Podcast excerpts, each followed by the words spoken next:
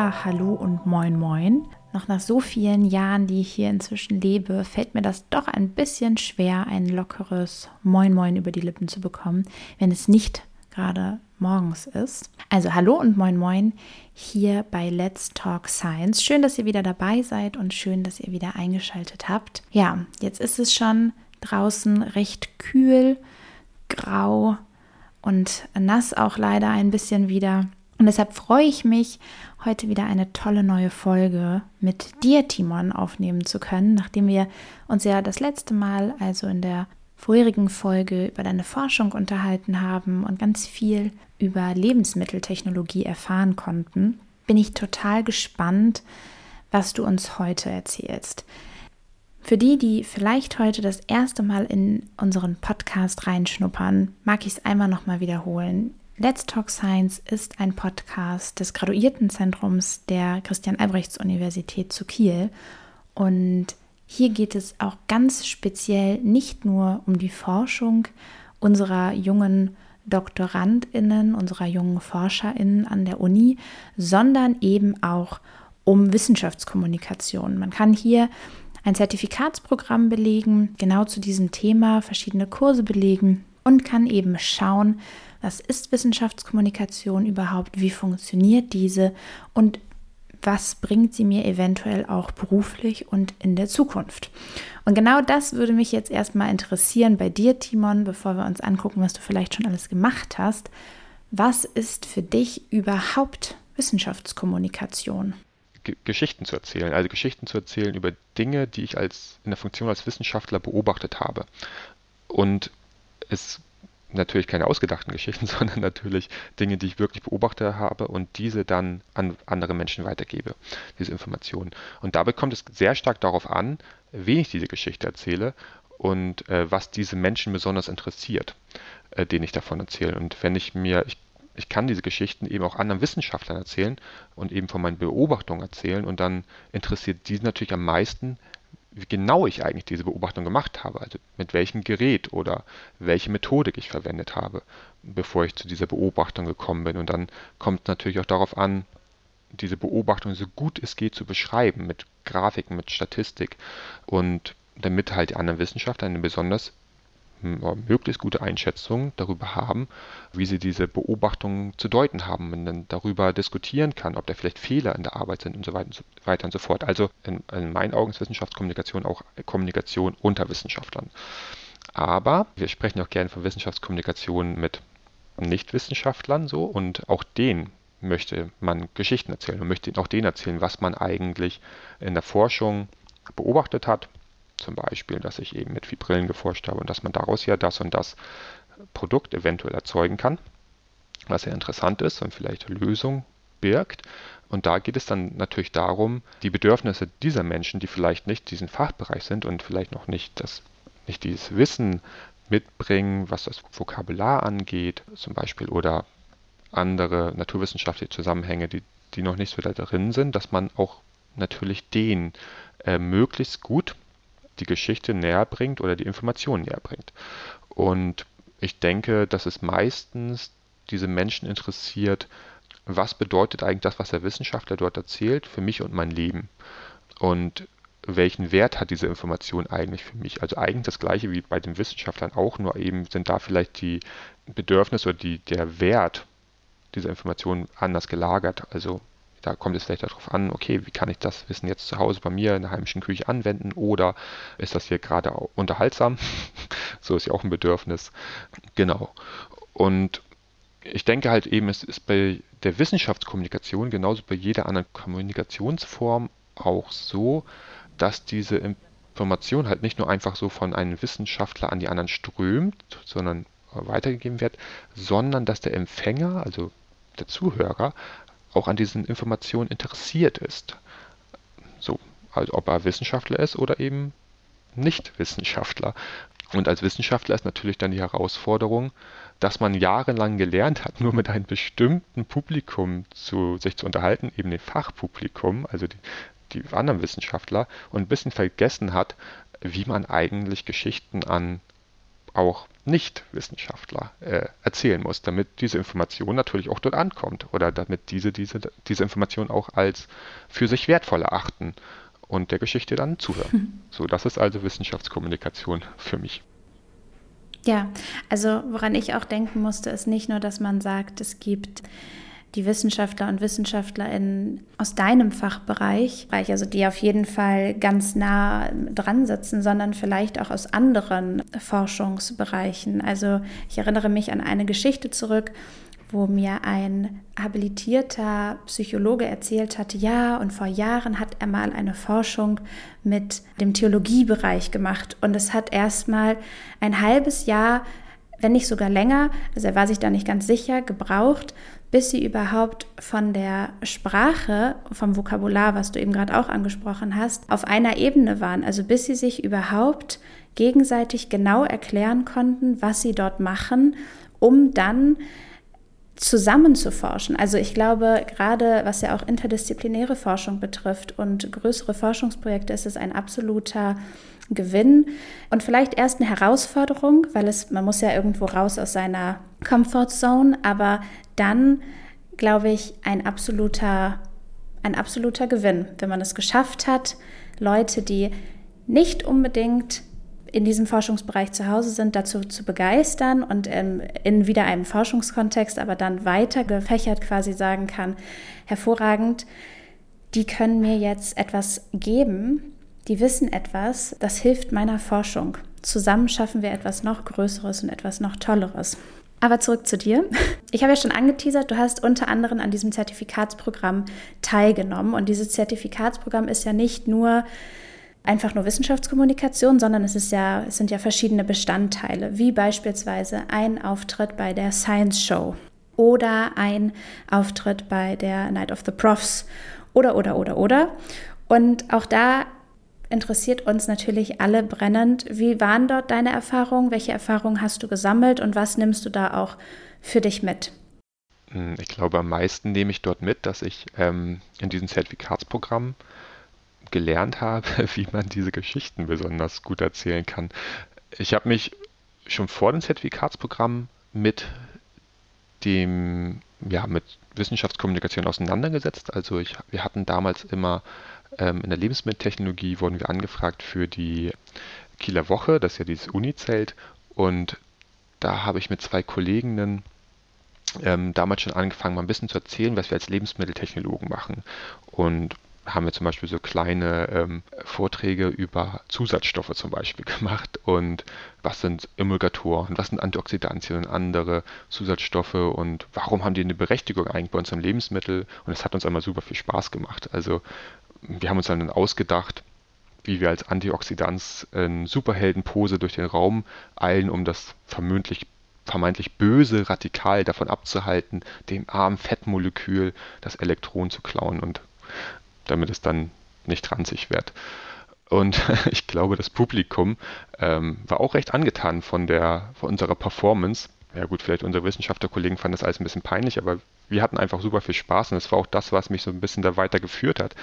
Ähm, Wissenschaftskommunikation zu betreiben, einfach, es hat natürlich, hat Spaß gemacht, einfach zu erzählen, was man macht und das vielleicht auch mit einer, sagt man nicht, mit der normalen Seriosität oder Ernst, wie man es sonst äh, mit anderen Leuten im Fachbereich sich unterhält, sondern man kann es einfach mal auch ein bisschen unterhaltsamer machen, ein bisschen offener, ein bisschen freier äh, und sich natürlich auch kreativ austoben, wie man vielleicht besonders kommuniziert oder wie man diese Geschichte gut erzählen kann. Nachdem ich einige, ja, ich glaube ein, zwei Jahre damit schon beschäftigt hatte, kam dann dieses Zertifikatsprogramm, das habe ich dann gelesen und habe mich dann ähm, dort äh, angemeldet, kann man sagen. Und äh, das Schöne einfach war, dass man dann dort in ein Gespräch auch zum Beispiel mit äh, Sabine Milde gekommen ist und wo man nochmal das Ganze noch ein bisschen in bestimmte Bahnen geleitet werden konnte und man einfach so ein Feedback-Gespräch hatte und mm, man nochmal andere Möglichkeiten aufgezeigt bekommen hat, wo es hingehen kann. Also wo kann die Reise hingehen? Wo kann man sich noch ein bisschen vertiefen? Wo kann man vielleicht die ähm, Fähigkeiten, die man hat oder mitbringt, also einfach so Kommunikationsfähigkeiten, wie kann man die noch ausbauen? Also mir hat dann äh, auch besonders viel Spaß die Arbeit mit Ulf und Catherine gemacht im Kurs Show Your Science, weil die es einfach geschafft haben, nochmal so richtig anzukitzeln, dass man bestimmte Stärken hat, ja, die man vielleicht entdecken muss, aber die man dann halt auch ausbauen kann. Genau, und für, für mich war es zum Beispiel immer ein bisschen der Spaß daran, vielleicht zu Schauspielern und mich einfach darzustellen und damit letztendlich auch auf unterhaltsame Art mein Wissen, was ich habe, über bestimmte Dinge zu transportieren.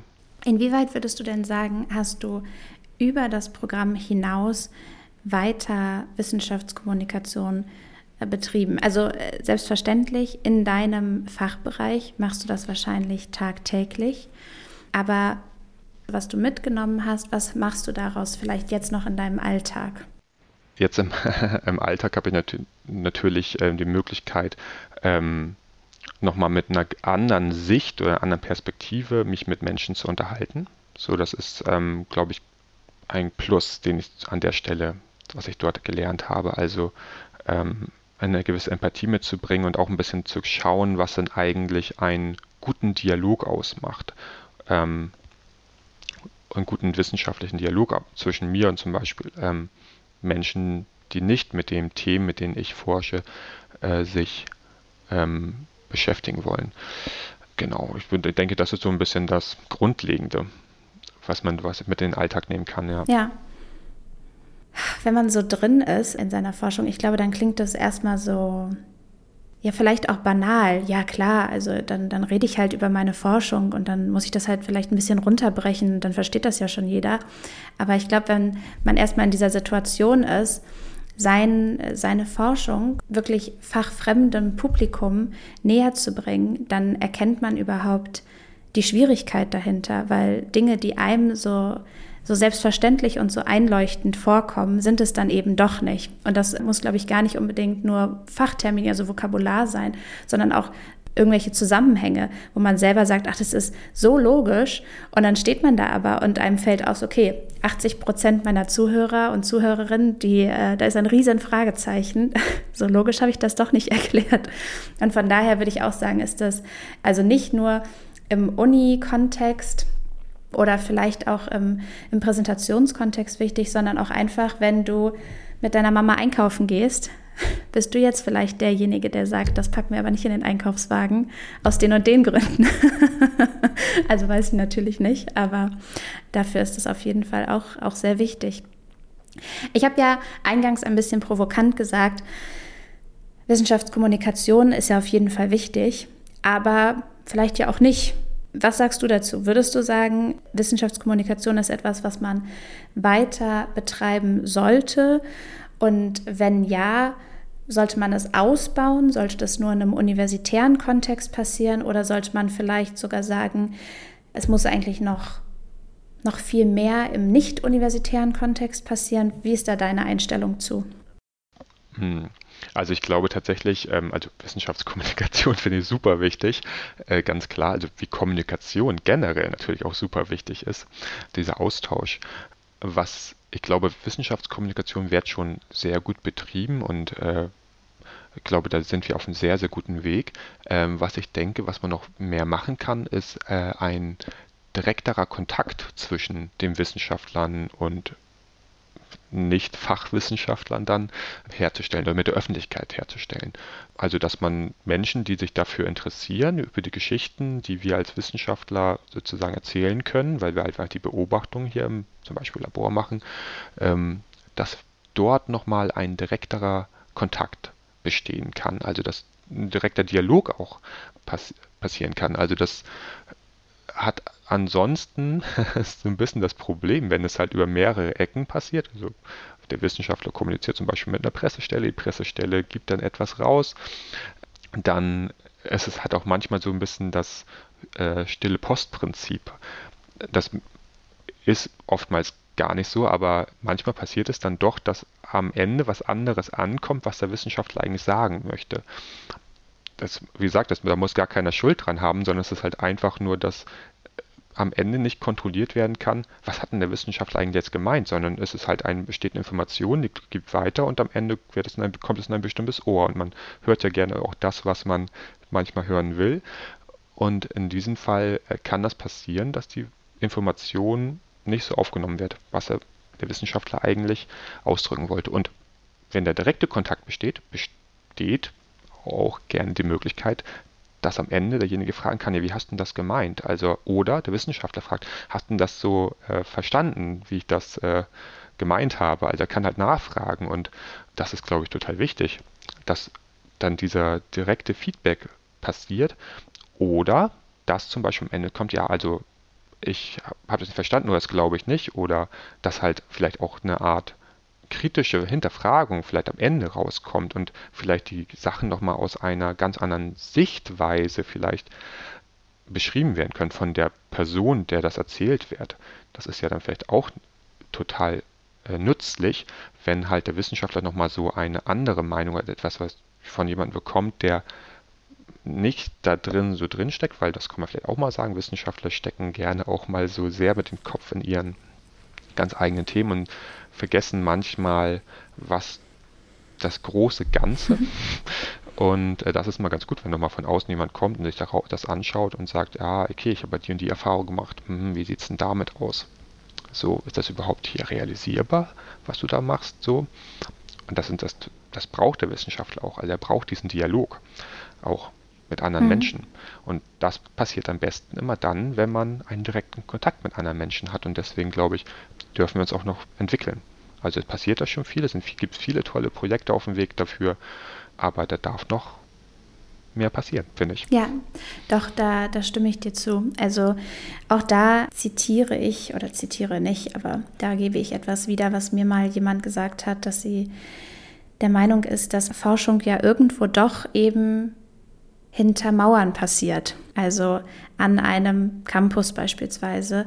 Und es nicht so einfach ist, wie man vielleicht glaubt, daran zu kommen. Also wenn man jetzt nicht sagt, man hat bahnbrechende Ergebnisse und die werden jetzt veröffentlicht und dann gibt es vielleicht einen Fernsehbeitrag oder eine Meldung in der Zeitung oder wie auch immer, dann muss man natürlich schon als jemand, der vielleicht nicht in einem universitären Kontext lebt, aktiv sich irgendwie darum kümmern, sich dafür interessieren und sagen, ich besuche beispielsweise äh, Sachen wie die Science Show oder oder oder, damit ich etwas erfahre. Und da glaube ich auch, kann man auf jeden Fall noch mehr machen, um es noch einfacher, also noch zugänglicher zu machen, um vielleicht auch die erste Hürde sowohl für den Wissenschaftler und die Wissenschaftlerin zu sagen, ich kommuniziere jetzt für fachfremdes Publikum, als auch für die Leute, die erstmal gar keinen Bezug dazu haben, dass man da eben den, den Kontakt erstmal vereinfacht. Jetzt sind wir schon fast am Ende. Es geht immer so schnell um und man merkt dann doch, wir haben schon Ewigkeiten gequatscht. Aber zum Schluss möchte ich natürlich dich gerne fragen, und auch da würde ich sagen, für all unsere Zuhörer und Zuhörerinnen sehr spannend.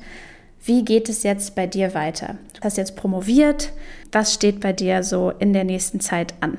Genau, also man könnte fast sagen, ich versuche zwei Wege gleichzeitig zu bestreiten. Also das eine ist tatsächlich, dass ich mich noch in der Wissenschaftskommunikation natürlich noch ähm, weiterentwickeln möchte. Also ich sage das mal ganz kurz, dass wir zum Beispiel ein Projekt haben, das ist das sogenannte Food-Labor, weil du das gerade eben so angesprochen hattest, dass wir eigentlich noch mehr die Möglichkeiten bieten müssen, äh, für Wissenschaftler äh, in direkten Kontakt zu kommen oder Plattformen bieten müssen. Und äh, dieses Food-Labor ist halt so eine Plattform, wo wir, wo der Wunsch ist, dass Wissenschaftler mit Schülern in Kontakt kommen oder beziehungsweise Wissenschaftler mit mit Studierenden und mit Schülern in Kontakt kommen, insofern dass so über Multiplikatoreffekt eigentlich entsteht und das Wissen weitergegeben werden kann aus der Forschung direkt an Jugendliche, an junge Menschen ähm, und aber auch ein Ort der Begegnung passiert. Also dass dort ein Dialog äh, entstehen kann und ähm, das tatsächlich haben wir das Food Labor jetzt im Zuge des Wissenschaftsjahres 2020-2021 Bioökonomie äh, schaffen können. Förderung vom BMBF und äh, das Ganze ist an der Kieler Forschungswerkstatt ähm, beim Botanischen Garten. Vielleicht kennt es der eine oder andere. Und das ist halt diese Plattform, ähm, die schon lange existiert, aber jetzt halt auch für die Lebensmittel, eben das Foodlabor. Und ähm, genau, und das ist halt eine Sache, die wir ja zum Beispiel auf den Weg bringen konnten, wo ich mich natürlich sehr gerne auch äh, weiter noch engagieren will, wo einfach mich vielleicht das sozusagen erster Anhaltspunkt sein kann, ähm, aber auch andere neue Plattformen zu schaffen oder andere Netzwerke zu schaffen, die halt Wissenschaftskommunikation für Wissenschaftler erleichtern können oder Orte der, Orte der Begegnung schaffen können. Und natürlich, der zweite Weg ist, sich natürlich wissenschaftlich noch ähm, weiterzuentwickeln. Und für mich ist der Fokus jetzt für die nächsten Jahre mehr in dem Bereich der Nachhaltigkeitssysteme in der Lebensmittelherstellung und der Verarbeitung. Und ich möchte mich tats tatsächlich dort mehr mein Fokus auf dann auch die Veränderungen und die Prozessierung von explizit Protein auch beschäftigen. Ähm, und ja, und mich interessiert dann zum Beispiel, ob zum Beispiel vermeintlich nachhaltige Lebensmittel, wie zum Beispiel Fleischersatzprodukte, ähm, die, die ja eigentlich ein großes Gemisch auf vielen verschiedenen, sehr hochverarbeiteten Lebensmitteln darstellen, äh, wie diese eigentlich auch gesundheitlich zu bewerten sind und was mit denen eigentlich dort passiert. Das ist eigentlich ein großes Feld, was jetzt super hochaktuell ist und auch das möchte ich mir mal genauer anschauen für die nächsten Jahre.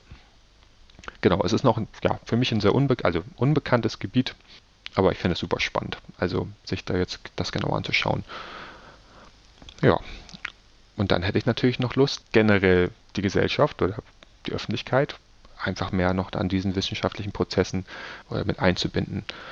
Und da gibt es jetzt zum Beispiel ja auch ziemlich viele coole sogenannte Citizen Lab Projekte, von denen ich immer wieder begeistert bin, also wo halt Menschen direkt mitforschen, also der, der, die ähm, Aufgabe der Menschen besteht, dass sie zum Beispiel Versuche machen im Alltag, Beobachtungen machen, das teilen sie mit den Wissenschaftlern und das kann dann verwendet werden. Das finde ich auch super spannend. Also ähm, direkt eigentlich nicht nur die Wissenschaftler forschen alleine, sondern die nehmen halt alle mit.